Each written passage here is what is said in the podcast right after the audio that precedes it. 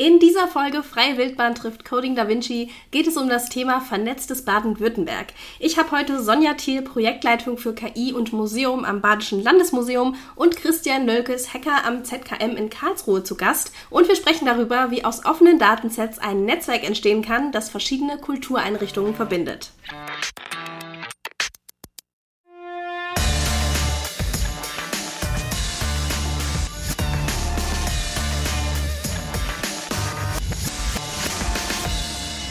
Herzlich willkommen zu einer neuen Folge Freie Wildbahn, dem Podcast der MFG Baden-Württemberg. Ich bin Katrin Radke, Spieleprogrammiererin und Co-Founderin des Stuttgarter Indie-Game-Studios Bellgarden Games. Herzlich willkommen zur zweiten Folge unserer dreiteiligen Spezialserie zum Kulturhackathon Coding Da Vinci Baden-Württemberg 2022. In jeder unserer drei Podcast-Folgen geht es ja um einen der Tracks, also die Themen, zu denen im Rahmen von Coding Da Vinci Ideen und Anwendungen geprototyped werden sollen. Neben den drei festen Tracks gibt es übrigens auch noch einen offenen Track, bei dem die TeilnehmerInnen ihrer Fantasie dann ganz frei Lauf lassen dürfen und sich einfach von den Daten inspirieren lassen können. Da ist also auf jeden Fall für alle ein Thema dabei. Heute geht es um den Track Vernetztes Baden-Württemberg, Let Your Data Speak. Wie also aus offenen Datensets ein Netzwerk entstehen kann. Es geht also nicht um einzelne Institutionen, sondern um die Verbindung von Daten aus unterschiedlichen Kultureinrichtungen. Und auch heute bin ich natürlich nicht alleine, sondern habe zwei Gäste da. Und zwar Sonja Thiel, Projektleitung für KI und Museum am Badischen Landesmuseum. Hallo Sonja. Hallo Katrin, ich freue mich, dass ich da sein darf. Ich freue mich auch. Und Christian Nölkes, Hacker am ZKM in Karlsruhe. Hallo Christian. Ja, hallo, vielen Dank, dass ich auch da sein darf. Super, sehr schön. Herzlich willkommen. Ich freue mich sehr, dass ihr euch heute die Zeit nehmt. Wir sprechen heute über die Vernetzung von verschiedenen Datensätzen. Und damit das passieren kann, müssen die Daten natürlich irgendwie erstmal verfügbar sein. Und ich glaube, dass ihr, was das Thema Open Data angeht, beide ziemlich passionate seid. Deshalb dachte ich, fangen wir vielleicht mal direkt mit dem Thema ein bisschen an und erzählt mir doch mal, warum das Thema Open Data für euch so wichtig ist. Ähm, Christian, magst du anfangen? Also ich finde äh, das Thema Open Data insofern wichtig, weil es auch ähm, eine gewisse Bildung und Fortschritt erlaubt. Ja, es ist eine Informationsquelle, in der man nachschauen kann. Es sind äh, Daten, mit denen man arbeiten kann und sie sind einfach verfügbar. Ähm, genauso wie es ja äh, schon gesellschaftlich, sage ich mal, anerkannt und verbreitet ist, dass man in eine Bibliothek gehen kann und Bücher ausleihen kann. Ähm, das sind ja im Prinzip auch Daten, nur abgedruckt. Ähm, bin ich der Meinung, dass das in der digitalen Welt und im digitalen auch nicht anders sein sollte. Ähm, jede Bibliothek ist auch gleichmäßig organisiert. Also ob ich jetzt hier in, in Bremen, in Berlin oder in Südkorea in eine Bibliothek gehen würde, ich würde immer das gleiche System finden. Und das ist ein Anreiz, den ich ganz persönlich bei Open Data natürlich sehr schön finde.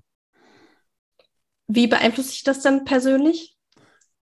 Also ich, äh, ich sehe das alles an einem. Also ich mache da keinen Unterschied mehr. Und ähm, ich finde das ganz spannend, weil in diesen Datensets ja oft auch mehr Informationen drin sind, äh, wie sie vielleicht auf einer Webseite oder in einem Programmheft dargestellt sind, äh, weil die sehr ausführlich sind äh, und man kann da immer was lernen.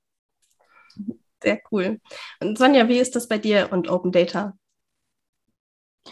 Ja, das äh, Thema liegt mir sehr am Herzen. Ähm, also Museen als äh, und Kultureinrichtungen als, als öffentliche Einrichtungen, also offen für die breite Öffentlichkeit, aber auch eben häufig öffentlich gefördert, ähm, ist es, glaube ich, besonders wichtig, ähm, die, ja, die Wissensressourcen ähm, offen und frei zur Verfügung zu stellen. Und ähm, das Badische Landesmuseum und auch viele, viele andere Kultureinrichtungen verfolgen da eben ein, ja, einen ähm, offenen Datenansatz. Und das tut ja auch Coding Da Vinci, in dem, äh, in dem bei Coding Da Vinci die Datensätze häufig mit einer, einer CC0-Lizenz bereitgestellt werden und ähm, genau, das äh, ist, glaube ich, einfach die, die, die Basis von einer, einer Sorgfaltspflicht von, von öffentlichen Einrichtungen, ähm, da möglichst frei und offen ähm, eine, ja, eine Nachnutzung auch ähm, zu ermöglichen, ausgenommen natürlich ähm, ja, sensible Rechtefragen äh, oder eben ähm, Datensätze, bei denen die Rechte noch nicht geklärt sind oder noch nicht freigegeben sind. Aber da gibt es ja dann auch andere Möglichkeiten, das ähm, äh, etwas zu beschränken. Was hat das mit den Lizenzen auf sich und warum ist es das wichtig, dass das eine CC0-Lizenz sein soll? Also CC Zero Lizenz ist natürlich großartig, weil es wirklich äh, ganz frei den, äh, der Öffentlichkeit ermöglicht, äh, mit den Daten zu machen, was sie wollen, für welchen Zweck auch immer. Also ähm, sie können es einsetzen ähm, kommerziell, nicht kommerziell ähm, und es, ähm, tatsächlich sind die, sind die Nutzungsrechte ähm, komplett freigegeben. Das äh, geht äh, eben nur be beschränkt bei äh, bei Datensätzen, bei denen ähm, die, Nutzungs, äh, ja, die Nutzungsrechte geklärt sind. Ähm, also zum Beispiel der Urheber, die Urheberin seit äh, 70 Jahren verstorben ist. Äh, da, da, ist es zum Beispiel gut möglich. Und äh, das geht für neuere Datensätze oder auch für Bereiche aus, aus der Kunst häufig nicht. Und da ist es dann gut, dass die äh, CC-Lizenzen auch andere Möglichkeiten bieten, also zum Beispiel CC by ähm, äh, SA ähm, als, äh, als Möglichkeit einzusetzen. Genau. Genau, da kann ich bestimmt was hinzufügen. Dass, äh, ich finde auch diese Lizenzen bieten eine sehr wichtige Sicherheit und Verständnis, was man mit diesen Daten überhaupt machen kann. Denn es gibt, ähm, es gibt sehr viel Daten, es liegen Daten überall und da gibt es auch immer eine Ungewissheit, woher kommen die jetzt, was kann ich damit machen? Und ähm, diese Lizenzstruktur, die auch die, die CC-Lizenzen, aber auch bei anderen Lizenzsystemen, ähm, die sind ja nicht nur, äh, die sind ja nicht nur jetzt für Coding Da Vinci erfunden worden oder auch nicht für ein Museum, sondern das sind ja so, ich sage jetzt Best Practices, äh, international anerkannte Standards, auch in anderen Rechtssystemen. Und ähm, das erlaubt diese Vernetzung. Das erlaubt jetzt natürlich eine weltweite Vernetzung, aber im Internet ist, ist ja alles auch irgendwie vernetzt und das heißt, wenn man es weltweit vernetzen kann, kann man es auch in Baden-Württemberg vernetzen und dann äh, löst man damit ein ganz, ganz wichtiges Problem, das die Ungewissheit mit dem Umgang ist. Mhm. Bevor wir jetzt weiter auf das Thema Vernetzung eingehen, habe ich mich jetzt, ich habe jetzt gerade kommerziell gehört und dann habe ich gedacht, das heißt irgendwie, jeder kann sich jetzt daran bereichern, in Anführungsstrichen, sage ich mal, oder damit auch Schindluder treiben. Ist das irgendwie, also irgendwie klingt es für mich jetzt nicht gefährlich, aber könnte da irgendwie auch Gibt es da auch negative Seiten oder ist es nur positiv, dass das alles öffentlich zugänglich ist? Sonja. ähm, ja, negative Seiten. Also es kommt darauf an, aus wessen Perspektive man das äh, sieht, denke ich. Also das, das Positive ist erstmal, dass, äh, ja, dass man die, das Kulturgut, ähm, ne, die, die digitalen Kulturdaten ähm, in verschiedene Verwendungszwecke überführen kann. Also das bekannteste Beispiel, ähm, also auch eines der ersten Museen, das das ganz, ganz aktiv gemacht hat, ist das Rijksmuseum in, in Amsterdam. Das heißt, äh, dass seine Sammlung eben CC Zero zur Verfügung gestellt hat und es dann auch ermöglicht hat, äh, ermöglicht hat kreative Produktionen zum Beispiel im Designbereich zu erstellen, ne, mit denen natürlich dann Leute tatsächlich auch ähm, ja, ihren Lebensunterhalt verdienen, indem äh, Prints äh, aus dem Rijksmuseum ähm, auf verschiedenen Designprodukten, neuen Designprodukten ähm, ja, verwendet werden. Warum sollten wir das überhaupt, warum sollten wir uns überhaupt darum kümmern, dass die Datensätze, die ihr habt, die auch andere Museen und Einrichtungen haben, dass die vernetzt werden? Warum ist das überhaupt wichtig?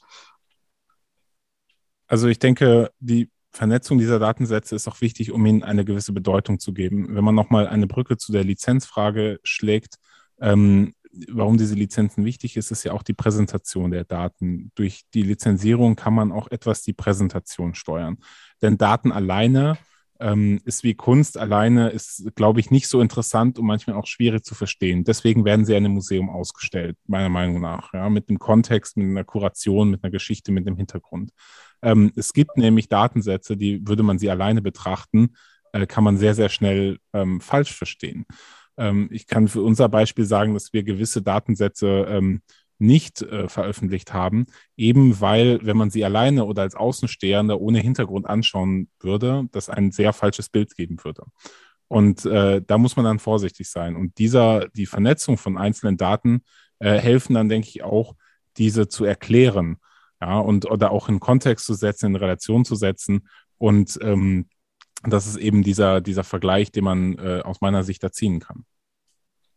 Das finde ich auch spannend. Wir hatten ja gestern schon mal kurz darüber gesprochen und du hast da was gesagt, was mir ein bisschen was klar gemacht hat. Wir hatten nämlich in der letzten Folge ähm, über das Projekt Troja gesprochen, wo es darum ging, dass es ähm, so Tontöpfe äh, 3D modelliert wurden. Ähm, wer das nochmal nachhören will, ähm, den Podcast gibt es auch auf einem Podcast-Plattform, könnt ihr nochmal nachhören.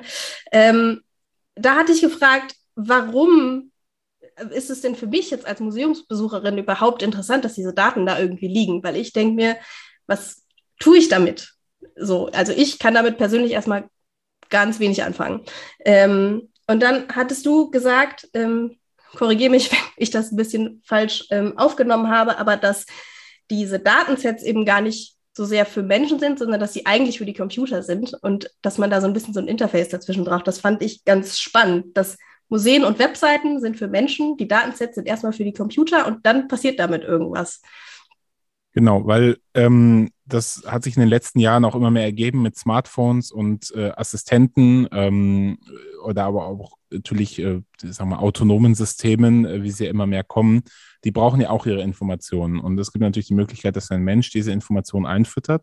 Aber es gibt ja auch das Konzept von APIs, ähm, also Schnittstellen, die definiert werden. Und da hat eben die Möglichkeit, ein Programm oder ein Computer die Möglichkeit, diese Daten abzufragen. Und wenn man das herunterbricht, ist das, gibt es auf der einen Seite Menschen, die sich Bilder oder Kunst oder Geschichte in einem Museum oder in einem Archiv anschauen. Und auf der anderen Seite gibt es Computer und Systeme, die sich Daten über diese Schnittstelle ziehen. Aber das ist, das ist, das ist grundlegend dasselbe. Und das finde ich sozusagen auch, dass man diese, diese Lücke schließt, weil bisher hat man sich immer sehr, sehr stark auf Präsentationen gegenüber dem Menschen ähm, konzentriert. Und mit so Open Data Hackathons wird das natürlich viel, viel wichtiger, äh, diese digitale Präsentation. Zum einen für die Institutionen, aber zum anderen auch für die Verbraucher, also die, die die Software auch schreiben. Da geht es ja bei Coding Da auch darum, dass man damit was macht und dass man den Umgang damit lernt. Denn letztendlich ein Computer macht genau das, was der Mensch ihm gesagt hat, dass er machen soll. Ähm, oder ihm es trainiert hat, ja, ähm, und dieses Training oder diese Programmierung muss natürlich auch gezielt erfolgen. Äh, und damit dies gezielt erfolgen kann, muss zumindest schon mal der Mensch verstanden haben, was der Computer gerne hätte. Und ich glaube, an dieser Stelle kommt auch so ein bisschen Sonja ins Spiel, ähm, wenn ich richtig verstanden habe, was du, an was du arbeitest. Du arbeitest quasi mit KI im Museum, ähm, die dafür sorgt, auch verschiedene Daten miteinander zu vernetzen. Und ähm, Sonja, du arbeitest an einem Projekt, das nennt sich Creative User Empowerment. Magst du mir kurz nochmal erzählen, ähm, was du da machst? Ja, mache ich sehr gerne, genau. Das äh, Projekt Creative User Empowerment ist eine Kooperation gemeinsam mit äh, Amsterdam, mit Allard Pearson, das das Museum an der Universität von Amsterdam. Und ähm, was wir machen in dem Projekt ist, äh, dass wir sagen, ähm, uns interessiert, äh, inwiefern künstliche Intelligenz eben im, im, musealen Kontext eingesetzt werden kann. Und äh, vor allem wie, ähm, also wie die Verfahren aus der künstlichen Intelligenz für die Nutzer und mit den Nutzerinnen des Museums, aber reden wir vor allem eben von, von digitalen Nutzerinnen, also gar nicht so sehr jetzt von, von den Museumsbesucherinnen vor Ort, sondern eben wie, quasi, wie wird, wie wird ein Museum digital erlebt und wie, wie kann da künstliche Intelligenz helfen, ähm, die Sammlung vielleicht weiter zu erschließen, ähm, eben inhaltlich, ähm, inhaltlich zu vertiefen, aber eben auch in der Interaktion und ja, und Verbindung der Datensätze untereinander, ja, neue Erkenntnisse zu, zu bieten. Genau. Und das, das machen wir über einen Zeitraum von drei Jahren hinweg mit zwei großen Sammlungen, eben aus Amsterdam und aus Karlsruhe und ähm, hoffentlich auch noch mit, mit weiteren. Äh, und da ist eben das Thema Entity Linking, äh, also die Frage, wie, wie lassen sich die Sammlungen des Museums äh, mit anderen Daten Setzen sinnvoll, auf eine sinnvolle Weise, die ähm, einen inhaltlichen Mehrwert bietet für die Nutzerinnen, äh, gut verbinden. Und das ist vielleicht auch nochmal die Brücke zu dem, zu dem Thema, das wir vorher hatten. Also das, der, der Track, in, in dem wir uns äh, befinden, heißt äh, hier jetzt vernetztes Baden-Württemberg. Und ähm, bei Coding Da Vinci werden ja sehr viele Datensets aus Baden-Württemberg zur Verfügung gestellt und bei Coding Da Vinci insgesamt eben ähm, wir befinden uns ja jetzt in der letzten Runde von Coding Da Vinci und äh, es lief schon sehr, sehr häufig und ähm, es gibt in der Coding Da Vinci äh, Sammlung, ähm, ja, Sammlungen aus ganz äh, Deutschland und vielleicht sogar auch noch darüber hinaus, ähm, wo es ja auch total spannend wäre zu gucken, okay, wie, ne, also was haben sich eigentlich diese Sammlungen untereinander zu sagen? Ähm, und ähm, ist da, kann da vielleicht auch ein Mehrwert entstehen darüber, dass man jetzt nicht mehr nur ähm, nach Museumsinstitution und Ort geht oder nach äh, Bundesland, sondern eben, dass man da ähm, ja, den digitalen Raum als offenen Raum äh, ganz selbstverständlich versteht und, ähm, und ähm, ja, neue, spannende, kreative Produktionen schaffen kann, die, die vielleicht über das einzelne Museum oder den einzelnen ähm, Ort hinausgehen. Also das Museum als historische Institution ist ja eben sehr, sehr raumgebunden. Ähm, und das Digitale bietet ja die Möglichkeit, diesen Raum einfach nochmal anders und neu zu denken. Und das ist, glaube ich, die, auch die Chance, die Coding Da Vinci bietet. Das heißt, ihr seid jetzt gerade aktiv dabei, eine eurer Sammlungen quasi zu verlinken mit einer Sammlung von dem Museum in Amsterdam? Oder was genau passiert da in dem Projekt? Das, das wär, wäre ein Ansatz, eben ähm, mhm. zu schauen, ne? also inwiefern ähm, es bietet sich jetzt ein Mehrwert, ähm, wenn man die ähm, zum Beispiel die Antikensammlung ähm, aus Karlsruhe äh, inhaltlich ähm, verlinkt mit, der, mit den Sammlungen aus Amsterdam. Und da, dafür gibt es natürlich auch schon Portale wie, wie Europäer oder eben in Deutschland ähm, die, die DNB. Ne? Also das sind, ist jetzt auch keine, keine neue Idee, dass äh, Sammlungen zentral, also dezentrale Sammlungen zentral gespeichert werden ähm, die, die, Frage, die wir uns stellen, ist die nach den, auch nach den inhaltlichen Mehrwerten. Und gibt es da schon ein konkretes Ergebnis, das man sich da angucken kann? Bisher noch nicht, aber wir hoffen, dass wir im Laufe des Jahres äh, damit rausgehen können. Okay, cool. Dann bin ich gespannt. Das heißt, dann könnte ich quasi digital durch eine Sammlung laufen, die ähm, aus verschiedenen Museen zusammengebaut wurde. Zum Beispiel. Zum Beispiel. Sehr cool. Und in eurem Projekt, ähm, so wie es auf der Webseite beschrieben wird, da geht es ja um UserInnen auch. Also das heißt, dass irgendwie ähm, die BesucherInnen die Inhalte aktiv mitgestalten sollen oder irgendwie damit auch kreativ sein können, was ja total auch Coding Da Vinci entspricht. Wie genau funktioniert das? Ja, genau. Deswegen äh, freue ich mich total, dass wir jetzt mit dem Projekt auf der Coding Da Vinci dabei sein können, weil der Begriff ist ein bisschen sperrig, ne? Also Creative User Empowerment klingt erstmal so sehr, sehr groß und breit. Konkret bedeutet das, äh, dass wir versuchen, für verschiedene Anlässe zu schaffen, äh, kreative offene Formate wie eben jetzt ähm, Hackathons ähm, oder Museumcamps in Amsterdam, bei denen verschiedene Nutzer, Nutzerinnengruppen ähm, ja in, in offenen äh, in offenen kreativen Formaten zusammenkommen können und äh, ja, sich frei Gedanken machen können über die zukünftige Nutzung äh, des digitalen Museums. Äh, wir haben außerdem gerade noch so ein, ähm, eine kleine Reihe, die nennt sich KI-Pilotinnen. Da werden wir auch im Laufe des Jahres immer wieder neue äh, Personen dafür suchen und einladen, äh, wo wir also nochmal noch mal tiefer reingehen und, und schauen, welche, welche Gruppen wünschen sich eigentlich was genau vom, vom Museum und wie lässt sich das gemeinsam auch entwickeln. Und da sind natürlich eben gerade solche Hackathons äh, toll, weil wir uns, äh, weil wir uns, weil wir offen sind ne, für die für, für das an, äh, für Impulse, die von außen kommen und ähm, ähm, ja, hoffen da gemeinsam eben das Museum gestalten zu können. Das heißt, sowas könnte dann auch wieder im Museum landen, was daraus kommt am Ende. Unbedingt. Ja, das finde ich voll cool, weil irgendwie ist Museum für mich immer so ein statisches Ding. Und wenn ich jetzt ans, weiß nicht, Badisches Landesmuseum denke, dann denke ich so, da, das ist bestimmt irgendwie was mit Geschichte. Ähm, ich war persönlich jetzt noch nie da, vielleicht ist es auch ganz falsch, aber ähm, ich denke mir so, da kann ich dann was erfahren, wie das mal so war. Und irgendwie denke ich mich, das ist voll cool, dann zu sagen, da kommt dann auch was Neues. Finde ich sehr schön. Cool. Ähm, ich würde gerne mit euch auch noch mal ähm, über die Themen, über, ja, über KI und Datenethik sprechen, weil ich gesehen habe, Sonja, dass ihr dazu ähm, kürzlich auch eine Veranstaltung hattet und weil ich das auch im, im Kontext mit ähm, damit Datensätze zu vernetzen total spannend finde. Ähm, weil ich mich so frage, wie ist das denn, wenn man einfach Datensätze vernetzt? Ähm, kann man das einfach immer machen oder gibt es da irgendwie auch Fälle, wo man sagt, oh, diese Daten sollte man vielleicht lieber nicht zusammenbringen?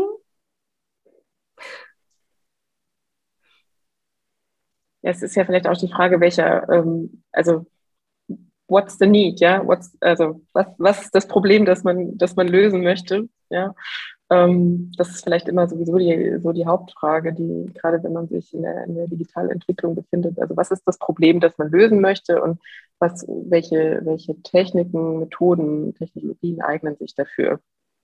Mhm. So, und wenn das, wenn das Problem ist, ähm, dass zum Beispiel die, die Datensätze, die da sind, ähm, ähm, nur sehr begrenzte Inhalte bieten oder man eben, man schaut sich dann ein Objekt an und denkt sich so, naja, so what? Ähm, ein Faustkeil ähm, sagt mir jetzt erstmal nicht viel, dann ist die Frage, was, was hilft, äh, um das vielleicht besser zu verstehen, vertieft zu erschließen ähm, oder auch in anderen neuen Kontext äh, zu setzen in dem ja vielleicht eine neue Wahrnehmungsebene möglich ist. Also ich glaube, das, das muss immer die Hauptfrage sein bei, äh, ja, bei allen Vernetzungsbestrebungen. Ja, wie hilft euch KI dabei, die Sachen zu vernetzen?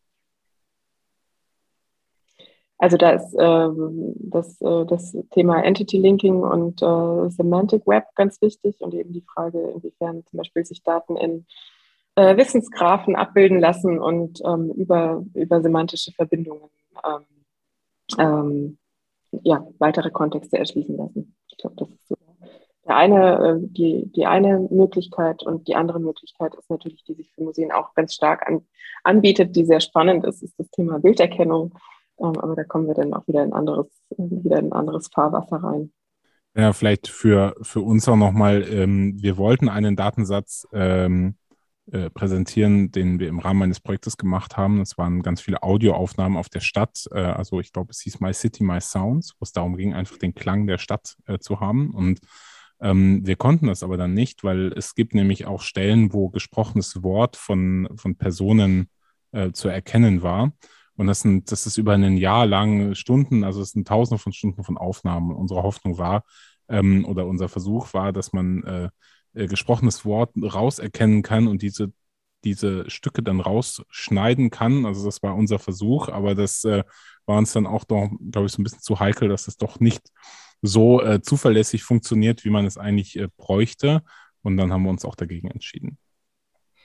Also der Versuch war, es unkenntlich zu machen, dass es dass man es veröffentlichen kann. Das an der Stelle rauszuschneiden, dass man sagt, äh, an der Stelle, aber die, die Gratwanderung zwischen der, die Sprache ist erkennbar mhm. und das ist ein Hintergrundgeräusch, äh, oder das sind ja auch teilweise sehr leise Sachen, ja, aber es ist dann halt irgendwie blöd, wenn man dann was veröffentlicht und dann jemand sagt, äh, Stunde 722 hört man jemanden mit seinem Arzt telefonieren. Ganz leise, ja, ja so leise, dass es ein Mensch noch erkennen kann. Ähm, und äh, das, das war der Versuch, ja, kann man auch sagen, hat nicht geklappt. Ich, äh, das, war, das war ein Lernmoment, aber mhm. das war unser Einsatz im Rahmen dieser, äh, für, für jetzt den Hacker von, von KI. Ja, und die anderen Daten, die ihr zur Verfügung stellt, gibt es da auch irgend, irgendeine Art von Bedenken oder wirst du sagen, das ist alles komplett fein, kann man machen. Also wir haben jetzt, wir haben jetzt die Daten, wir wollen ja einen Datensatz herausbringen, der unser Haus beschreibt, äh, das drumherum, ähm, weil wir ja auch der Meinung sind, das Museum selber, die Institution trägt einen wesentlichen Bestandteil mit zu, wie Kunst erlebt wird, wie Kunst archiviert wird, wie Kunst produziert wird. Ja, das sind äh, lektorierte Wörter drin, das sind die Ausleihen aus unserer Bibliothek drin. Ähm, und da war zum Beispiel auch ein Gedanke, dass man ein bisschen über unseren Energieverbrauch spricht. Ja, der, das ist, glaube ich, kein Geheimnis, nicht, nicht so gering ist. Mhm. Das Problem ist aber, ähm, dass, äh, dass dieser Energieverbrauch, den muss man ja in Relation zu setzen, was hier passiert in dem Haus. Und diese Relation haben, äh, haben zum Beispiel andere nicht, weil sie nur den Energieverbrauch ihrer Wohnung kennen. Und ähm, da äh, haben wir dann gesagt, das, das passt dann zum Beispiel wiederum nicht. Und das ist ein Datensatz, der eben äh, aus dem Kontext heraus nicht verwendbar ist, weil es keinen Vergleich, kein, keine Relation dazu gibt. Ja? Also wenn ich den, den Energieverbrauch eines Tages im Sommer anschaue, das kann man mit nichts vergleichen, weil Kunstwerke müssen gekühlt werden. Es gibt Tausende von Besuchern, es gibt Gastronomie, es gibt eine Hochschule. Ja, das ist und dann da, da, da besteht einfach kein Vergleich. So und äh, leider haben wir die Daten nicht zur Verfügung in höher aufgelöster Version. Insofern konnte man da nichts machen. Aber okay, die Daten sind aber trotzdem. Nee, wir haben jetzt andere Daten? Daten? Wir haben andere jetzt andere Daten. Daten dabei. Okay. Was sind die anderen Daten denn? Genau, also äh, es sind auch Daten von Kunstwerken, die generiert werden in Ausstellungen. Es sind Daten über die Ausstellung selber. Also wir wollen da so einen ganzen Blick machen. Wir haben gesagt, das ZGM ist ein Organismus. Ähm, und äh, wenn man das ZGM betritt, ja, als äh, für, um, um dieses Kunsterlebnis zu erleben, äh, dann, dann spielen diese Faktoren alle eine Rolle. Ähm, ich habe für mich gesagt, naja, es gibt ja einen Grund, warum die Leute immer noch ins Museum gehen oder ins Louvre gehen oder auch in, in, ins Badische Landesmuseum gehen, wo man doch auch eben dank Open Data viele dieser Werke vielleicht auch schon online sehen kann, ja, auch sehr berühmte und die Leute stehen trotzdem Schlange. Und meiner Meinung nach stehen sie Schlange, weil das Werk in echt zu sehen ist halt eben doch nicht das gleiche, wie es auf dem Bildschirm zu schauen. Und ähm, ich glaube, am Anfang viele Museen hatten vielleicht auch Angst, die Daten zu veröffentlichen, weil sie meinten so, ah ja, dann kommt ja niemand mehr und dann zahlt niemand mehr Eintritt und dann werden wir total unwichtig. Und ich denke mir so, nee, also das ist ja, es geht ja nicht nur um das eine Bild, es geht ja um das Ganze drumherum. Der Raum ist ausgewählt, kuratiert, er ist gekühlt, man geht mit dem Mindset, es ist still, ja, es ist dunkler, wie auch immer. Und das beeinflusst ähm, das, das Erlebnis. Und wir denken auch, dass, äh, dass das auch wichtig ist im Rahmen von Kunst und Kultur, dass man das auch versteht. Und deswegen haben wir sozusagen diesen Datenset, der enthält alles außer Kunstdaten, ja, weil wir keine veröffentlichen können, eben wegen diesem Lizenzproblem. Ähm, aber wir können das Ganze drumherum veröffentlichen. Und das sind dann vielleicht auch Kulturdaten im weiteren Sinne. Und die wie ist das mit den Lizenzen für die Kunstwerke? Weil wenn du jetzt sagst, so eigentlich, nein, die Leute kommen trotzdem und man könnte das schon irgendwie veröffentlichen, ist das bei den KünstlerInnen dann auch so, dass sie sich denken, ah, vielleicht lieber nicht, nicht, dass dann das keiner mehr sehen will? Oder woran liegt das, dass die Lizenzen dafür nicht frei sind? Also äh, das kann man jetzt so nicht sagen. Also wir haben, wir haben, es gibt ja so viele Kunstwerke und mit äh, manche, manche sind gekauft, manche gehören uns. Bei mhm. manchen äh, gibt es immer verschiedene rechte Situationen, ja. Und das ist im Prinzip nicht möglich für uns, da vor allem eine sehr, sehr freie Lizenz auszugeben, wie sie für einen Coding Da Vinci Hackathon notwendig wäre. Ähm, wir wollen ja auch, dass die Teilnehmerinnen wirklich sich frei damit bewegen können und frei damit agieren können. Und diese Freiheit können wir eben nicht bieten. Und wir haben uns dann aber auch gesagt, es ist ein großer Hackathon mit, mit sehr, sehr vielen anderen Museen.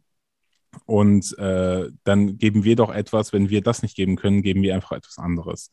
Ähm, und das war dann unsere Motivation. Macht ihr selber auch was mit den Daten, die ihr daraus gefunden habt? Ja, eigentlich schon. Also diese Daten, die kommen aus unseren, ich sage jetzt mal, internen Prozessen. Das klingt jetzt sehr hochtrabend. Ähm, aber wir haben ja auch künstlerische Produktion im Haus. Wir haben Gastkünstlerinnen, äh, Künstlerinnen, die angestellt sind. Äh, es gibt Kunstwerke in der Ausstellung, die sich aus diesen Daten in Echtzeit beziehen. Ähm, also zum Beispiel, wir haben Sensoren, die erkennen, wie viele Personen in den jeweiligen Räumen sind, ohne, also es sind keine Kameras, ja, das sind einfach, es sind zum Beispiel LIDAR-Sensoren oder, oder spezielle Tracking-Sensoren, damit auch da keine ich will da nur ausräumen, wir überwachen es nicht mit Kameras, das funktioniert anders. Ähm, aber zum Beispiel die Kunstwerke erhalten diese Daten und können dann damit arbeiten. Also langfristig ist die Idee, dass wenn ein Künstler wissen will, ob eine, eine Person vor seinem interaktiven Kunstwerk steht, er von uns einfach die Daten bekommt. Ja. Ähm, dann ist natürlich äh, auch im, im Rahmen von der Ausstellung geht es auch sehr viel um, gibt es auch Kunstwerke, die das aktiv aufgreifen. Also da, da ist es auch mit dabei. Und das kommt im Prinzip teilweise aus dem laufenden Betrieb, also gar nicht erst aufgearbeitet, sondern wirklich angezapft und abgefüllt. Okay, also das heißt, es sind gar nicht nur Daten, die ihr irgendwie zur Verwaltung benutzt, sondern die werden auch wieder zu Kunst. Eigentlich alle Daten, die da drin sind, werden ja. vielleicht, vielleicht ein paar sind mehr spannend als nützlich, aber mhm. eigentlich äh, setzen wir alle wieder ein. Sehr cool, spannend. Kann man die auch im Museum bei euch angucken? Ja, es gibt in der Ausstellung Biomedien äh, ein Dashboard von dem Projekt Intelligentes Museum. Das ist ein Kooperationsprojekt auch mit dem Deutschen Museum zusammen, wo es, also der Titel erklärt es, glaube ich, ganz gut, das intelligente Museum geht. Und ähm, da werden, da fallen sehr viele Daten an, die auch im Datenset sind. Und da gibt es ein, ein, ein Bildschirm, ein Dashboard, wo man äh, diese Daten, die auch in dem Datenset sind, dort auch sehen kann. Also wir haben dann auch eine echte Verknüpfung. Ich meine, wie in jedem anderen Datenset, ja, kann man ja auch ähm, dahin gehen. Und das um nochmal auf die Vernetzung in Baden-Württemberg zurückzukommen, finde ich ja auch bei so einem lokal geprägten Hackathon sehr, sehr wichtig. Ähm, wenn ich jetzt Programmierer, also ich komme ja, bin ja eigentlich eher so programmierermäßig, ähm, es, man kann natürlich mit irgendwie der Statistik über den Maisverbrauch der Europäischen Union arbeiten oder äh, 10.000 Bilder aus dem MoMA irgendwie verwursten in, in einem System, das ist spannend, ja, aber ich finde es viel, viel spannender, wenn ich Daten aus dem Landesmuseum äh, Württemberg, Badisches Landesmuseum, aus dem Museum vor Ort. dann kann ich hingehen, das kann ich mir anschauen. Das ergibt Sinn in meinem Kopf. Ähm, Software und Programmieren ist oft sehr, äh, sehr entkoppelt von, von der Wirklichkeit, weil es auch es passiert irgendwo in der Cloud und es sind irgendwelche Daten und es führt man aus und dann ist es fertig. Ähm, und diese Daten geben einen, einen sehr konkreten äh, Kontakt zur Realität und das hilft ungemein. Ähm, Nochmal als letztes Beispiel. Ich, viele Programmierer, also ich kenne das auch von anderen, wenn man ein neues Projekt anfängt, es fängt mit Bleistift und Papier an, ähm, weil man erstmal auch in der Realität denken muss und erst später wird es dann digital. Sehr cool. Das klingt richtig spannend. Das muss ich mir auf jeden Fall mal angucken bei euch. Ähm, und das ist auch eine hervorragende Überleitung ähm, zu meiner letzten Frage, ähm, bei der es nämlich nochmal um Vernetzung gehen soll. Und ein bisschen auch um den Hackathon selber, weil ich würde nämlich gern von euch wissen, wenn ihr euch jetzt mal so alles herfantasieren dürftet ähm, und euch alles wünschen dürftet, was ihr ähm, euch dann wünschen würdet, mit welchen Datensätzen ähm, die TeilnehmerInnen eure Datensätze dann kombinieren sollen. Ähm, oder was ihr euch Cooles vorstellen könntet, was man dann damit, was da rauskommen könnte. Ähm, Gehe vielleicht erstmal an Sonja.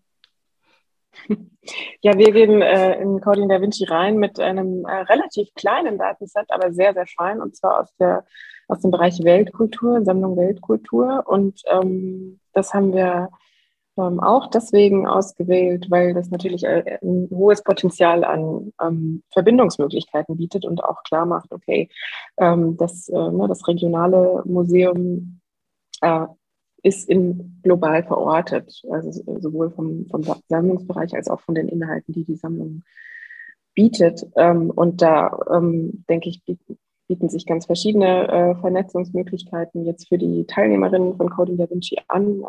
Also was, was, was sicher immer geht, ist mit, mit sowieso schon vorhandenen Wissensressourcen wie äh, Wikidata, die, was, das wir alle kennen, äh, in Verbindung zu setzen. Man kann natürlich auch darüber nachdenken, inwiefern die Sammlung Weltkultur mit anderen Museen, die vielleicht eine ähnliche Struktur haben, in Verbindung stehen. Also zum Beispiel ethnologische Museen hier in Baden-Württemberg, aber auch in der Schweiz oder in den USA oder in England. Ne, gibt es viele verschiedene Museen, die auch ihre Daten offen zur Verfügung stellen. Also auch das wäre interessant zu schauen, haben sich diese Sammlungen vielleicht auch was zu sagen auf einer, auf einer inhaltlichen Ebene? Ähm, oder ähm, äh, über die Geodaten natürlich, die in, in den Sammlungen enthalten sind, also die Verstandortungen, ähm, ist, ja, und ich bin sicher, den Teilnehmerinnen fällt da noch sehr, sehr viel mehr Kreatives ein und äh, darauf freuen wir uns sehr. Ja, cool. Was, was könnten die sich denn zu sagen haben? Die Daten, also eure und andere. Also ähm, das, äh, das Konzept der, der Sammlung selber, der Sammlung Weltkultur hier ist, ähm, ist, ist das Thema inwiefern sich äh, Kultur, Kultur, also inwiefern Kulturen ähm, durch einen Kulturaustausch auch ähm, überhaupt neu entstehen. Und das ist eigentlich das ähm, Interessante jetzt bei dem, bei dem Hackathon auch, weil sich darüber ja vielleicht auch eine ganz neue digitale Kultur schaffen lässt. Also über den Austausch von ähm, ne, Daten aus Karlsruhe und Daten an anderer Stelle sich ja eine neue Kultur wieder, wieder lässt. Also ich glaube, das ist so der, der Grundgedanke, der darin schön ist. Ja, cool. Ja, genau, verstehe ich. Das, da könnten noch mehr Connections entstehen vielleicht, ne? dass man irgendwie noch mehr herausfindet, was auch noch was miteinander zu tun hat. Sehr cool. Spannend. Christian, was, was sollen wir mit, mit den ZKM-Daten machen? Ähm, ich, für uns geht es auch darum zu verstehen, dass ähm, äh, das Drumherum um Kunst. Ja, also äh, die Kunst wird ausgestellt in einem bestimmten Kontext. Die Institution, die um die Kunst herumsteht, ist auch wichtig. Und ähm, ich finde, vielleicht vor allem bei Leuten, die sehr technisch orientiert sind, wird das manchmal gerne vergessen. Ja, da konzentriert man sich auf das Werk selber ähm, was nicht weniger wichtig ist, muss ich klar sagen, ja, aber das, das drumherum wird auch vergessen. Man, ähm, äh, ich höre manchmal von Programmierern, die sagen, vor allem bei digitalen Kunstwerken, warum ist das Kunst? Das, das, sowas sehe ich jeden Tag, ja, oder sowas kann ich auch programmieren. Und ich denke mir so, ja, also du, du kannst das auch programmieren, aber es geht ja nicht nur um das Programmieren selber, es geht nicht nur um das Kunstwerk, sondern es geht zum Beispiel darum, mit welcher Motivation es entstanden ist. Es gibt digitale Kunst aus den 90ern, die sieht, wenn man sie rein technisch betrachtet, heute vollkommen langweilig aus, ja, weil es halt alt und klobig ist. Aber wenn man es mit dem Gedanken, wie es entstanden ist, mit, mit welchem Computer es vor 30 Jahren programmiert wurde, äh, mit welchem Wissen es vor 30 Jahren programmiert wurde, dann bekommt dieses Kunstwerk eine ganz, ganz andere Bedeutung, eine ganz, ganz andere Geschichte. Und die ist ja auch oft definiert dadurch, ähm, wie es ausgestellt wird oder wie es produziert wurde. Und wir wollen einfach, dass unser Datensatz darauf äh, ein bisschen äh, Licht scheinen lässt. Ja. Und äh, was man damit machen könnte, also ähm, wir wollen auch die, die, das, das Tagesmenü von unserem äh, ist auch dabei, was es in unserer Cafeteria gab. Ja, und das, das klingt jetzt vielleicht ulkig, aber dass man sagt, an dem Tag wurden die und die Bücher ausgeliehen, an dem Tag ist der Aufzug so oft gefahren, an dem Tag gab es äh, den, äh, die und die äh, Mittagstische in unserer Cafeteria. Ähm, was, was bedeutet das aus Besuchersicht für eine Kulturinstitution? Ja? Hat es was mit dem Wetter zu tun? Hat es an dem Tag geregnet oder nicht? Ähm, und dass man darüber vielleicht auch eine einfach eine interessante Verbindung äh, entsteht und auch sieht, dass das ein Museum mehr ist als nur ein Bild an der Wand. Cool. Ich würde gerne eure Mittagsgerichte in trojanischen Tontöpfen sehen. okay, mal gucken. Als, als Game. Als Game, genau, immer als Game. cool. Ja, vielen Dank. Ähm, ja, danke für eure super coolen Antworten. Wer jetzt gehuckt ist und zum Thema Coding Da Vinci noch mehr wissen möchte, dem kann ich jetzt auf jeden Fall noch die zwei anderen Teile unseres Podcasts ans Herz legen. Den Podcast Freie Wildbahn findet ihr auf allen Podcast-Plattformen. Und außerdem könnt ihr dem Coding Da Vinci Hashtag folgen. Hashtag CDVBW 2022. Da findet ihr weitere Infos und könnt die Veranstaltung mitverfolgen und könnt auf Social Media dann direkt auch euren Senf dazu geben. Oder ihr schaut mal auf unserer Webseite vorbei unter codingdavinci.de und ihr könnt Coding Da Vinci natürlich dann auch im Livestream verfolgen. Am 7. und 8. Mai findet der Hackathon Kickoff statt und am 24. Juni die Preisverleihung und die Präsentation von allen Projekten. Schaut da mal rein. Ich glaube, da kommen coole Sachen raus. Vielleicht sehen wir die Tontöpfe ähm, mit ZKM-Gerichten. Vielen Dank fürs Zuhören. Vielen Dank auch an meine Gäste. Danke, dass ihr da wart. Das war super spannend. Ähm, voll schön, mit euch zu quatschen. Ähm, danke euch und bis ganz bald. Tschüss. Danke und tschüss, bis bald. Ciao. Tschüss. Ciao.